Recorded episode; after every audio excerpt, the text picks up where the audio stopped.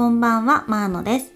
今回で200回目になりました、めんどくさがり屋のマーノがこっそり教える美容のこと。このチャンネルは、美容業界10年以上の私が、綺麗になる最短距離は自分の本質を正しく知ることであるということをテーマに、様々なジャンルからそのヒントをお伝えしているチャンネルです。はい、ということで今日も始めていきたいと思います。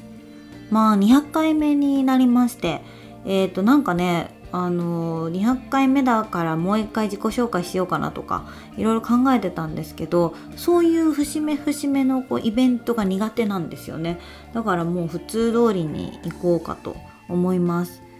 さてさてゴールデンウィークですね。もう5月3日。えーと、ほとんどの方が8日までと思ったらあと456785日間、まあ、5日もあればねまだまだいろいろイベントがあると思うんですけれども私はですね京都にこの前行ってたホテルに泊まりに行くのと倉敷に行こうかなと思っております。倉敷は友達の呉服屋さんの展示会があるのでそこにお邪魔しようかなと思ってます。本当はねこのゴールデンウィークで一回着物で出かけようかなと思ってたんですけど気候が微妙ですごいあの暑い日とちょっと涼しげというか寒い日っていうのがあるのでどの着物着るかなみたいな感じなのとちょっと京都と倉敷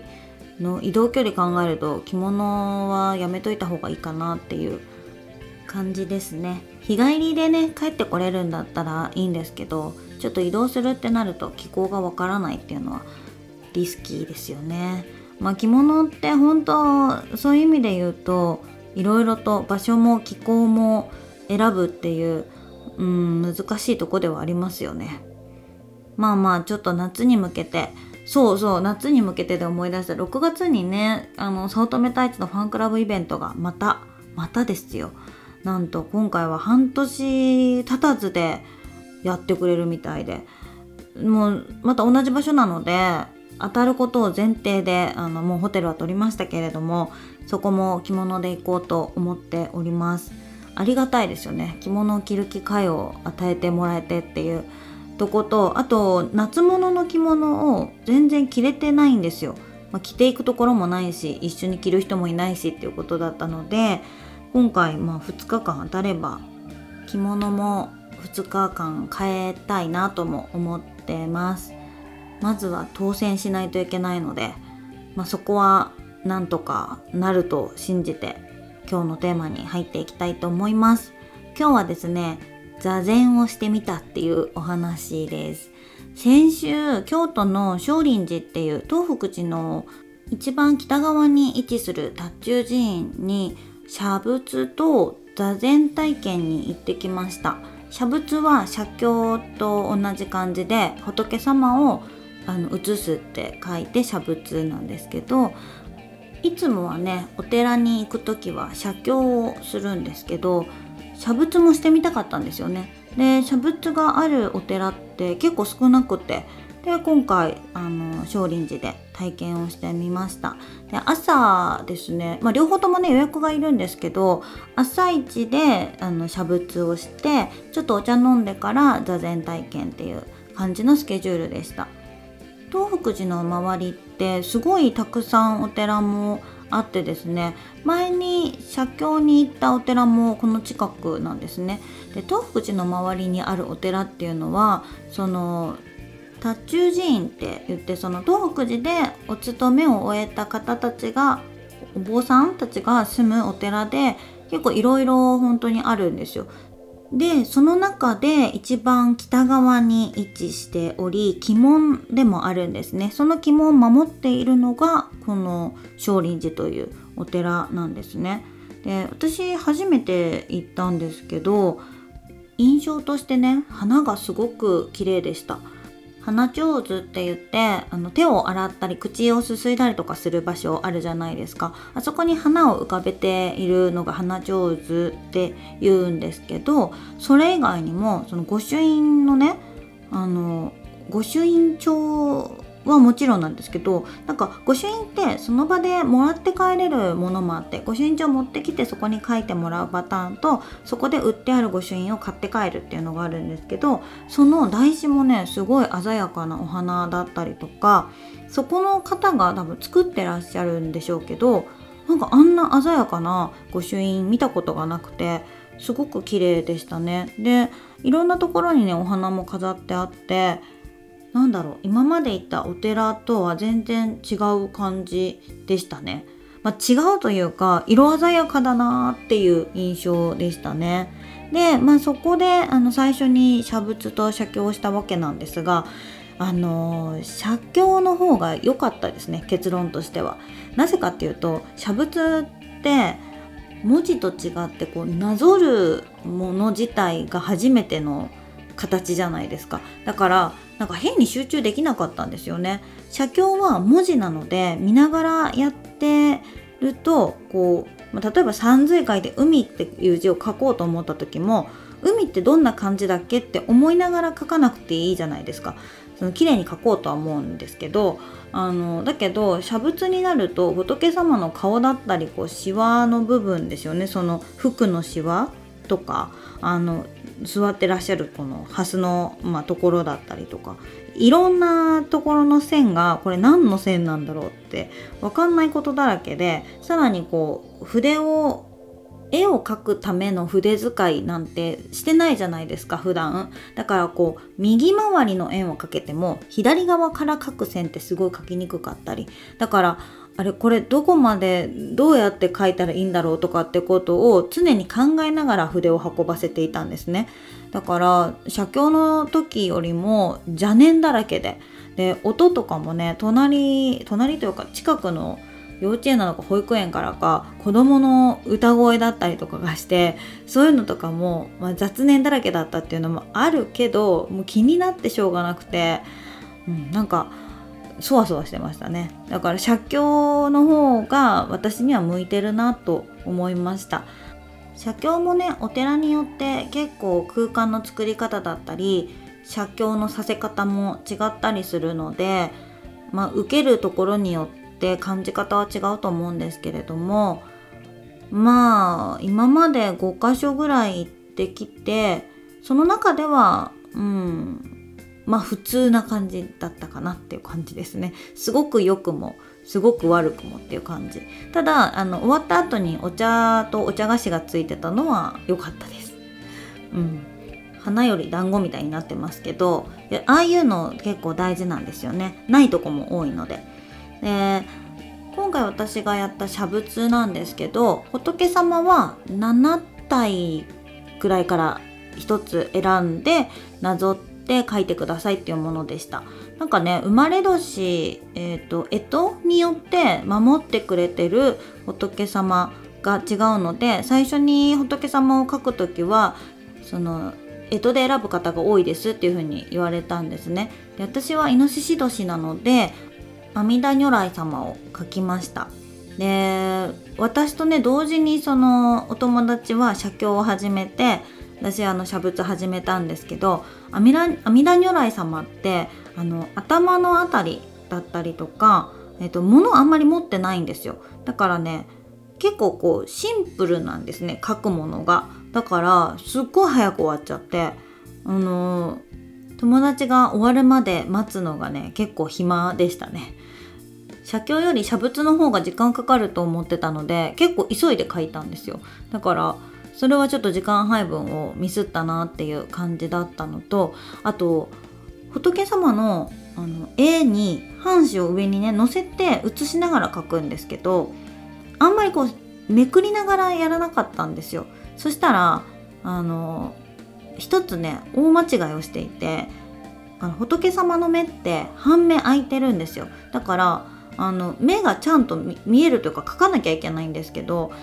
あの半紙でね写した状態だとその目があんまり見えてなくて私線で描いちゃったんですよ。一番慎重に描かないといけないしあの目を入れないといけなかったところをなんかこう雑に描いてしまったっていうのは反省点でしたね。まあ、結局気づいて上にちょっとこう線を足してですね目を足したんですけどちょっとバランスが悪くなりましたねでこの半目を開けてるっていうのがこの次の座禅につながってくるんですね。でまあそれ終わった後にお茶飲んで少し休んだ後にすぐに座禅体験になったんですけど最初にねあの座禅とはみたいなことをお話ししてくださるんですよ。でその時に言われたのが座禅をする時は半目を開けて1メートル先を見つめて呼吸に集中する。1から10まで吸って吐いてを繰り返して10までいったら1に戻る。これをずっと繰り返していってくださいっていうふうに言われるんですね。で一番いけないのが目を閉じてしまうことって言われたんですね。座禅って、まあ、いわゆる瞑想なんですけどそういう場所にいた時私大体目を閉じてやってたんですよ。だからえそうなんだと思って。で目を閉じることが一番良くないっておっしゃっててそれは目を閉じてしまうことでよりこう内に入りすぎてしまう内観しすぎてしまうというかうん、良くない方向に行きがちなんですって。ちょっとちゃんと覚えてないんですけどだから目を開けとくことがすごく重要らしくて。であの仏様も全部半面を開けてらっしゃるのはそういうことだみたいな。これはね目から鱗というか本当結構な衝撃でしたね。知らなかったです。うん。まあ、あとはその宗派によっても多少やり方は違うと思います。でここはですね臨済宗っていう宗派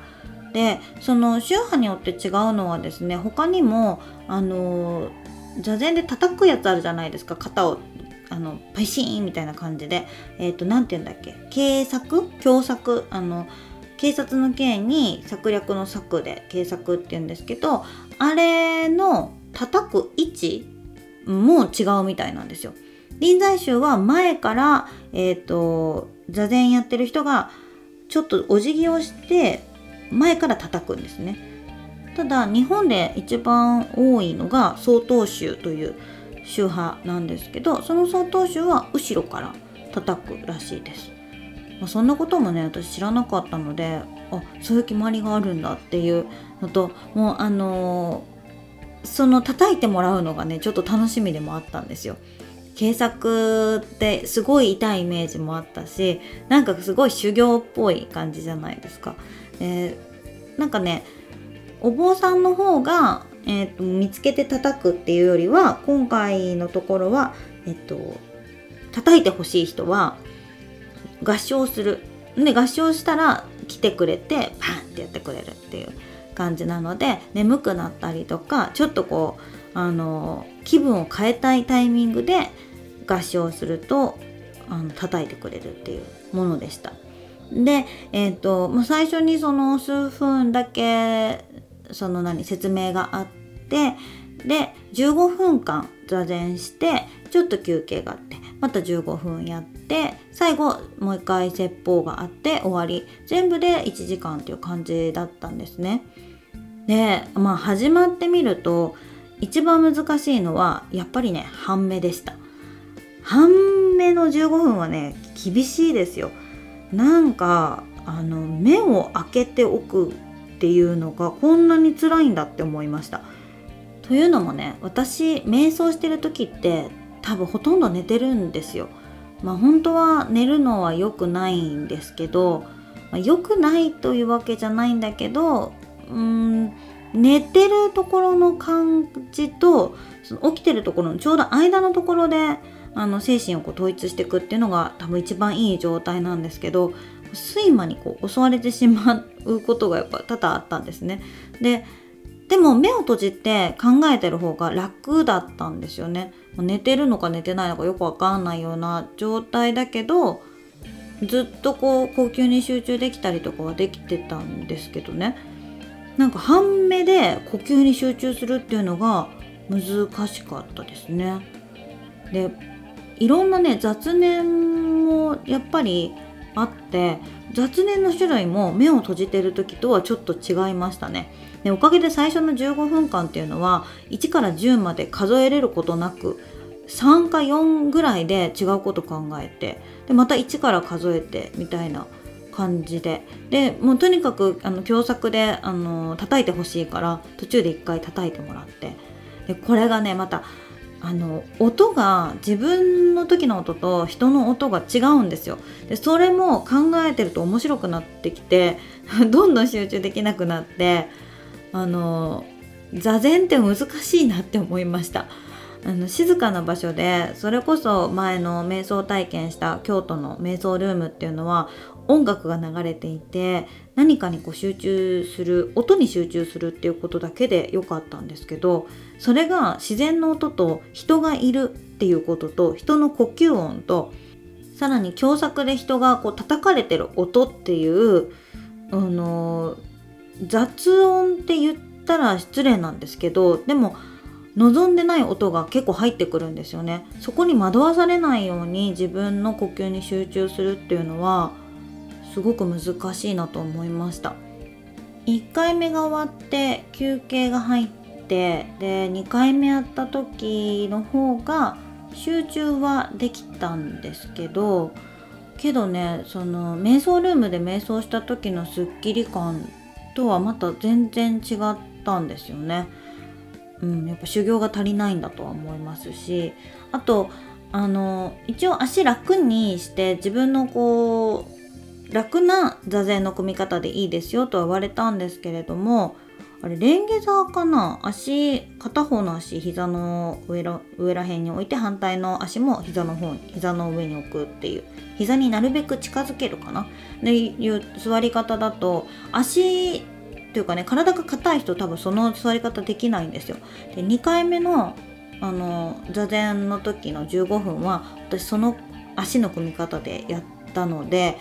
足の痛みも途中から出てきたんですよね。そう思うとこの僧侶の修行っていうのはこれを1日10時間とかやるんですよね。もう恐ろしいですよね。何を考えるんだろうとか体中痛いですよね。うーんなんかやっぱり瞑想するためにヨガというものがあるっていうことを改めて実感した体験でもありましたただ本当ちょっとヨガも少しあのサボり気味だったので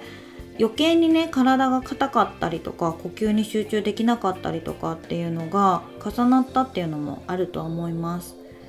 まあだから、まあ、この座禅体験を通して一番思ったことはうんまあ、瞑想方法がいろいろあるっていうことと目を閉じるより半目開ける方が辛いっていうこととでも辛いながらにあの集中すべきところ意識の場所っていうのは閉じてる時より開けてる時の方がうーん現実世界には近い気がしましたこれうまくちょっと言えてないけどなんかね目を閉じて瞑想しちゃうと確かにそのいらんとこに行っちゃうんですよ意識が。いらんとこっていうのは悪いこととかじゃなくって夢に近くなるんですよね。リアルじゃなくて夢に近い。で、夢ってちょっと忘れるじゃないですか。起きた瞬間に覚えてることもあるけど、うんと、忘れてることも多くて、なんかね、瞑想した後ってそういう状態に陥ることが非常に多かったんですね。けど、目を開けている状態だと、その時その瞬間、ふっと出てきたことだったり思い浮かんだことはリアルに覚えてたりするんですよ。うん、だから、まあ、どちらにしても半目を開けとくっていうのは必要なことなのかもしれないなというふうにも思いました。ちょっとこれを機会にね他のお寺に座禅体験行ったりとかもしたいなって思ったので他もね探してみたいと思います。また行ったらあの皆さんにもご報告できればと思います写仏体験写経体験座禅体験というのは京都だけじゃなくていろんなね全国のお寺でやってると思うので非日常体験にもなりますし心をちょっとね落ち着かせたりとか気分転換にもなるので、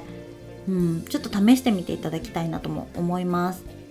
はいそんなわけで今日は座禅と写仏写経体験についてお話をさせていただきましたこの放送が楽しかったなためになったなと思っていただけた方はチャンネルのフォローといいねをよろしくお願いします。それではまたお会いしましょう。マーノでした。バイバーイ。